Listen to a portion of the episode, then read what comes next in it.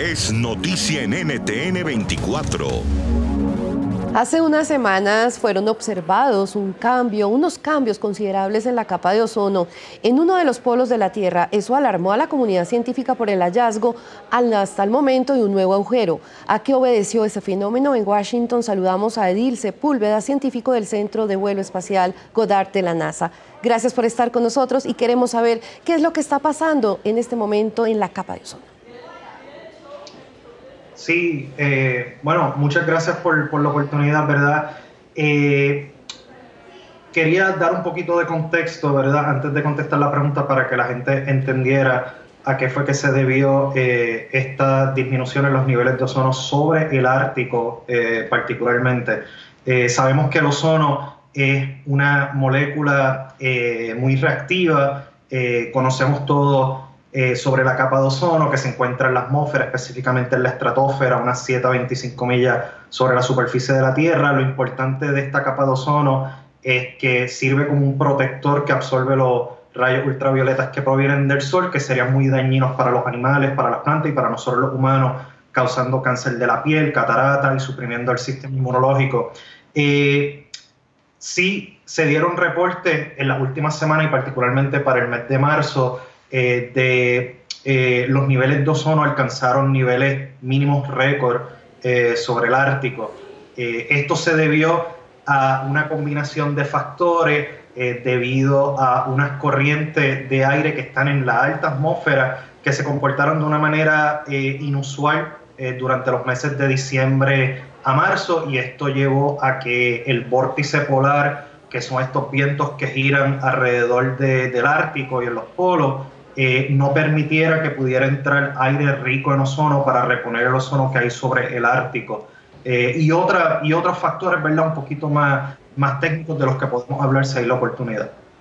Esta última semana un nuevo cambio se registró, desapareció ese agujero o por lo menos, como dicen algunos científicos, comenzó a desvanecerse.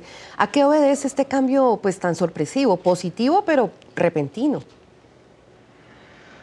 Sí, bueno, pues esto, esto tiene que ver eh, con, lo que estábamos hablando. Eh, primero informamos, ¿verdad? Hace unas semanas atrás eh, que se había descubierto este, lo que se llama un agujero, esta vez sobre el Ártico, no sobre la Antártida, sino sobre el Polo Norte. los niveles de ozono en, en, el área alcanzaron, como ya les dije, niveles mínimos récord para el mes de marzo. Eh, y como les dije, esto se debió a una serie de factores eh, por unos vientos eh, o unas corrientes de aire en la alta atmósfera más débiles de lo usual. recientemente y en estos días, básicamente utilizando el satélite Sentinel-5 de, de, la Agencia Espacial Europea, sí pudimos ver imágenes de que ese agujero se fue, se fue cerrando y esto se debió a que temperatura muy alta, hay una ola de calor actualmente eh, muy fuerte sobre el Ártico eh, y el vórtice polar, ¿verdad?, que no permitía que entrara aire rico en ozono. Ese vórtice polar se debilitó, se dividió en dos y entonces aire rico en ozono pudo entrar al Ártico, reponer esos niveles de ozono sobre el Ártico eh, y también a la vez, pues la atmósfera sobre el Ártico se calentó mucho más y eso es importante para que entonces no se formen estas nubes eh, polares en la estratosfera, que estas nubes son las que llevan a unas reacciones que liberan cloro y esto lleva a que se destruya la capa de ozono. Así que lo que estamos viendo es básicamente eh, que, lo que estábamos informando hace unas semanas atrás de este nuevo agujero sobre el Ártico, pues se ha ido cerrando eh, y entonces esperamos ¿verdad? Que las condiciones vayan mejorando. A nuestros espectadores que deseen ver más episodios como este pueden conectarse con Click Verde los sábados a las 8 a.m. Bogotá, México, 9 a.m. Costa Este de los Estados Unidos.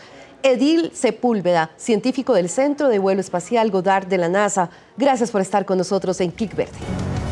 NTN 24, el canal internacional de noticias con información de interés para los hispanos en el mundo.